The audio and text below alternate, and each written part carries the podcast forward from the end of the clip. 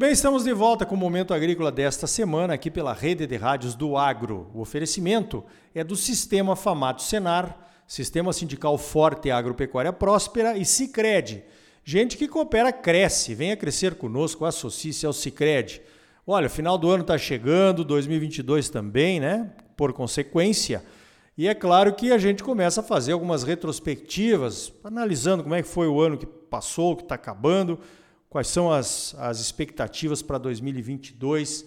Então, para falar sobre isso, eu chamei o Bruno Luque, é o diretor técnico da CNA, a nossa Confederação de Agricultura e Pecuária do Brasil. Trabalha lá em Brasília, coordena uma equipe muito competente de assessoria técnica para tentar resolver, ou pelo menos minimizar muitas vezes os impactos das decisões políticas a respeito do agronegócio brasileiro.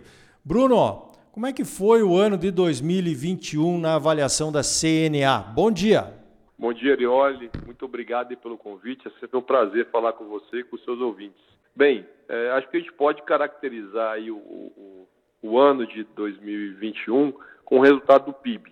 Né? O PIB do agronegócio, nós vamos, temos expectativa que feche em 9,4%.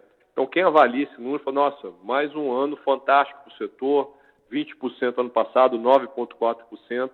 Só que quando a gente abre esses dados do PIB, a gente analisa que o setor de insumos, segmento de insumos cresceu muito, né, e é isso é claro, né, fertilizantes, defensivos, máquinas agrícolas, teve muito caro, aumentou muito ao longo desse ano, equipamento de armazenagem, agroindústrias também, de certa forma, foi bem, e o setor de serviços teve um impacto grande, principalmente serviços ligados à logística, encarecendo muito aí a evolução dos custos de combustível. Agora, e o ramo da produção, que é o segmento primário, ele, o produtor, de certa forma, absorveu grande parte desses custos. Nós não tivemos uma safra recorde, mas tivemos bons preços né, de produtos que, de certa forma, em alguns casos, foram superados pelo incremento do custo de produção. Né? Então, algumas atividades específicas, né, onde o preço teve valores extremamente elevados, tiveram também um acompanhamento de custo muito mais significativo que nas safras anteriores. Isso não só para a agricultura, como principalmente para a pecuária, nas relações de troca do leite, da suinocultura, dos ovos, né, por uma saca de milho mesmo foi muito desfavorável até metade do ano. Começou a melhorar depois que aumentou-se o preço dos produtores. Não sei até uma redução generalizada dos produtos. No campo agrícola, nós tivemos seca, tivemos geada, né, o clima realmente foi um fator que prejudicou muito a produtividade e onde o produtor teve preço, não teve nem colheita. Foi o milho segunda safra em algumas regiões. Então, realmente foi um ano né, onde ainda nós pegamos os resquícios da pandemia e o que realmente nos preocupa é o próximo ano, né, que a gente pode comentar logo em seguida. Positivo. Acho que você analisou muito bem uh, os problemas que aconteceram em 2021, né? Em algumas regiões foram problemas pontuais, mas de uma forma geral esse aumento dos custos de produção é no Brasil inteiro, né? Para praticamente todas as commodities aí por conta de, desses aumentos de preço de insumos, fertilizantes que você já comentou. Então vamos lá, como é que você está vendo, como é que a CNA está vendo o ano de 2022, Bruno? Bem, o ano de 2022 é um ano que tem muita incerteza, né? É um ano que tem eleições no Brasil, a gente sabe que anos de eleições há uma, uma forte oscilação no câmbio, né, que está diretamente ligado aos nossos custos de produção e à receita de algumas commodities que nós temos né, na, na produção agropecuária. Então, é uma componente de ser avaliado. Tem a questão do, das próprias novas variantes do Covid também, que teve uma no final do ano agora, ainda bem que não foi é, algo que realmente é, é preocupante, que as próprias vacinas já controlam, mas é algo que a gente já tem condição de ter esse risco ano que vem. Agora, o que mais chama a atenção do produtor é a questão é, do custo de produção. Né? E isso a gente já começou a, a falar um pouco na, na, na, no, comentário anterior. E um levantamento que a gente faz do Campo Futuro, né, que é um trabalho nosso junto às universidades e os sindicatos rurais, eu vou dar alguns exemplos para você no mês de outubro. Um glifosato, por exemplo, quando a gente faz o acumulado de 12 meses, outubro desse ano para o ano passado, teve um aumento de 372%. O, o fertilizante cloreto de potássio, ele aumentou 177% nesse período. E só o custo de produção, se pegasse do milho, do café e da soja, pegando nesse período, se o produto tivesse comprado nessa ocasião, estaria entre 60% a 65% maior que na safra anterior. Então, isso é um incremento mais de 50% no custo de produção. E o pior, alguma dessas regiões que a gente está discutindo aqui tem relatado que o produtor tem sido penalizado, no, comprou antecipado, mas não está recebendo, recebendo com atraso, tendo produtos diferentes na entrega, né, ou tendo que pagar mais caro né, em relação a alguns produtos é, já combinado. Então, o que a CNA tem feito é, é tentado dar informações ao produtor para que ele realmente consiga comprar de uma maneira eficiente, sabendo que ele tem tempo ainda para a próxima safra, né, não colocando essa safra atual. É, tem a segunda safra, que alguns precisam comprar, mas a safra 22, 23, que eu acho que vai ser o desafio maior. Então, nós estamos municiados de, de, de informações, temos listados alguns projetos de lei na FPA que poderiam ajudar de forma estruturante a gente ter uma menor dependência do mercado externo, tanto para fertilizante como para defensivos químicos e biológicos. Então, são três projetos. Nós oficializamos o Ministério da Justiça recentemente para tentar avaliar esse preço elevado que algumas revendas têm cobrado do produtor, né, que a gente chama de abuso de preço. Então, já fornecemos dados de como isso aumentou. Lógico que nós sabemos que é uma conjuntura internacional por trás disso, que não é só um fator mas também não queremos que o produtor seja prejudicado, onde ele tinha um contrato em mão, o produto não tinha, mas se ele pagar três vezes mais caro, o produto aparece. Né? Então a gente quer é, é, que realmente seja feita justiça nessas, nessas, questões e por isso que a gente já está discutindo com o Ministério da Agricultura, da Economia e o próprio, e o próprio Ministério da Justiça. E uma última ação né, que saiu esta semana foi um projeto de lei que nós apresentamos para o senador Luiz Carlos Reis, do Rio Grande do Sul, projeto feito aqui pela CNA, pela nossa área técnica, onde o produtor ele pode importar diretamente defensivos agrícolas do Mercosul. É um projeto que a gente teve todo o cuidado de garantir as, as medidas de segurança nacional, né, onde o produtor precisa ter o receituário agronômico, só pode comprar produtos que tenham registro no Brasil, que vai fazer o correto descarte da embalagem, mas que nos países como Argentina e Uruguai, o preço desse produto está muito mais baixo que o Brasil. Porque lá a produção não tem crescido como aqui. Apesar do incremento de preço, não chegou nem perto do que a gente tem feito no Brasil hoje. E para esses produtores que moram na, na, na região de fronteira, né, inclusive, inclusive Mato Grosso, Mato Grosso do Sul com o Paraguai aí, né, que é, seria um dos fornecedores também, seria uma estratégia para eles conseguirem reduzir um pouco esse preço que nós estamos vendo nesse momento, como relatei para você, chega a 372% no caso do glifosato. Positivo, é. Realmente nós fizemos a nossa conta aqui, estamos fazendo isso todas as semanas, né?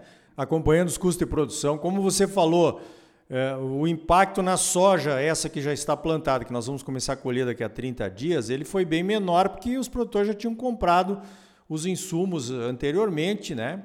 apesar de alguns problemas aí no caso das entregas. Agora 2023 já equilibrou, né? Se você for fazer a conta hoje, olhando o preço e o custo, voltamos aos níveis de, de, de custo de produção e relações de troca pré-pandemia, né? Agora, muita gente pergunta, Bruno, aí nas redes sociais que eu participo, né? O que, que a CNA tem feito? Você já relatou aí. Aqueles produtores mais participativos, como é que eles podem fazer para que a sua demanda chegue até a Confederação de Agricultura e Pecuária do Brasil? Fala para nós aí. Ótima pergunta, Arioli. Mesmo porque nesse momento a gente precisa realmente de casos concretos, né? como eu dei esse exemplo do Ministério da Justiça, né, de produtores que teve contratos é, descumpridos, né, que tinha pedido e isso não foi, de certa forma, tinha produto já pago e teve excesso de, de cobrança depois. Então, nós precisamos desses exemplos até para apresentar é, casos concretos, lógico, aí é, é, é garantindo todo o sigilo em nome do produtor, né, nome da, da, da, da empresa, né, que a gente vai estar discutindo, mas para realmente demonstrar que o que nós estamos colocando não são casos isolados é algo que tem acontecido com frequência no interior do Brasil. E a forma que o produtor tem de fazer isso é ir até o seu sindicato rural, né, levar esses pontos. O sindicato vai interagir com as federações. Toda a Federação de Agricultura tem assento nas nossas comissões nacionais e a comissão é a porta de entrada das demandas da CNA. Né? Então, o sindicato hoje seria o caminho mais curto, né, via sua federação, para chegar aqui. Fora isso, nós temos nossos canais na CNA, que podemos interagir por ele também, mas a gente acredita que se tiver um envolvimento da base como um todo, é algo que a gente pode ter até mais robustez de informação para, em situações como essa, a gente dar detalhes do, né, do que está ocorrendo no campo de uma maneira mais pragmática. Muito bem, está dado o recado, né? O nosso presidente aqui da Federação da Agricultura do Estado de Mato Grosso, a FAMATO, o Normando Corral, ele costuma dizer que a sua participação nas reuniões do sindicato rural aí da sua cidade não é festa, é parte do seu trabalho para você conseguir discutir os seus problemas com os, os outros produtores aí da sua região e realmente esses problemas chegarem até a federação e da federação chegarem até a confederação, a CNA. Olha, Bruno, parabéns pelo trabalho, então, e mais uma vez, muito obrigado pela tua participação aqui no Momento Agrícola. Eu que agradeço, Ariel. É sempre muito bom falar com você e com todos os ouvintes. Parabéns aí pelo sucesso do programa. E realmente acho que é importante os produtores né, estarem participando num momento como esse. Precisamos buscar informação e eles nos dão a, a base justamente para a gente tomar as medidas necessárias aqui em Brasília para que eles não tenham aí um, um custo, né, para que seja realmente não seja o custo mais elevado da, do século, né, que a gente consiga amenizar isso até a safra 23. Muito obrigado, um grande abraço.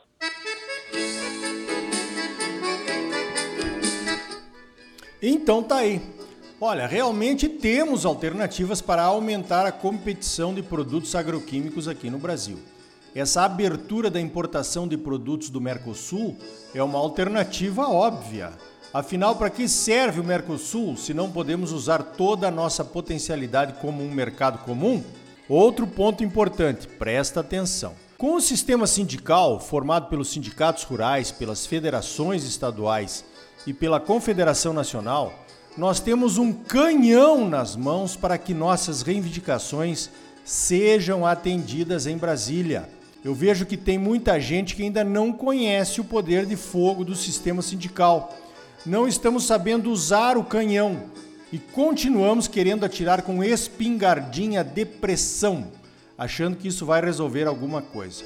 Olha, é uma crítica construtiva. Conheça melhor o sistema sindical participe do seu sindicato rural, traga suas necessidades e sugestões, ajude com as comprovações da entrega de produtos não realizadas, por exemplo, de contratos não cumpridos, de cláusulas abusivas.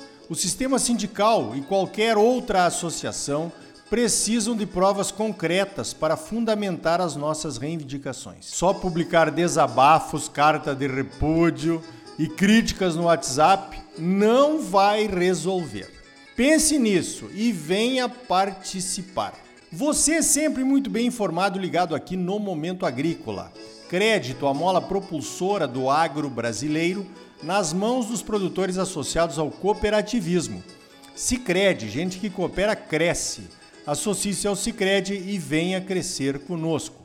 Sistema sindical forte, agropecuária próspera. Sistema Famato Senar. Trabalhando para aprimorar conhecimentos, melhorar vidas e garantir uma produção agropecuária mais sustentável e lucrativa para os produtores associados. E um Brasil melhor para todos nós. Por hoje vamos ficando por aqui. Então até a semana que vem com mais um Momento Agrícola Mato Grosso para você. Até lá!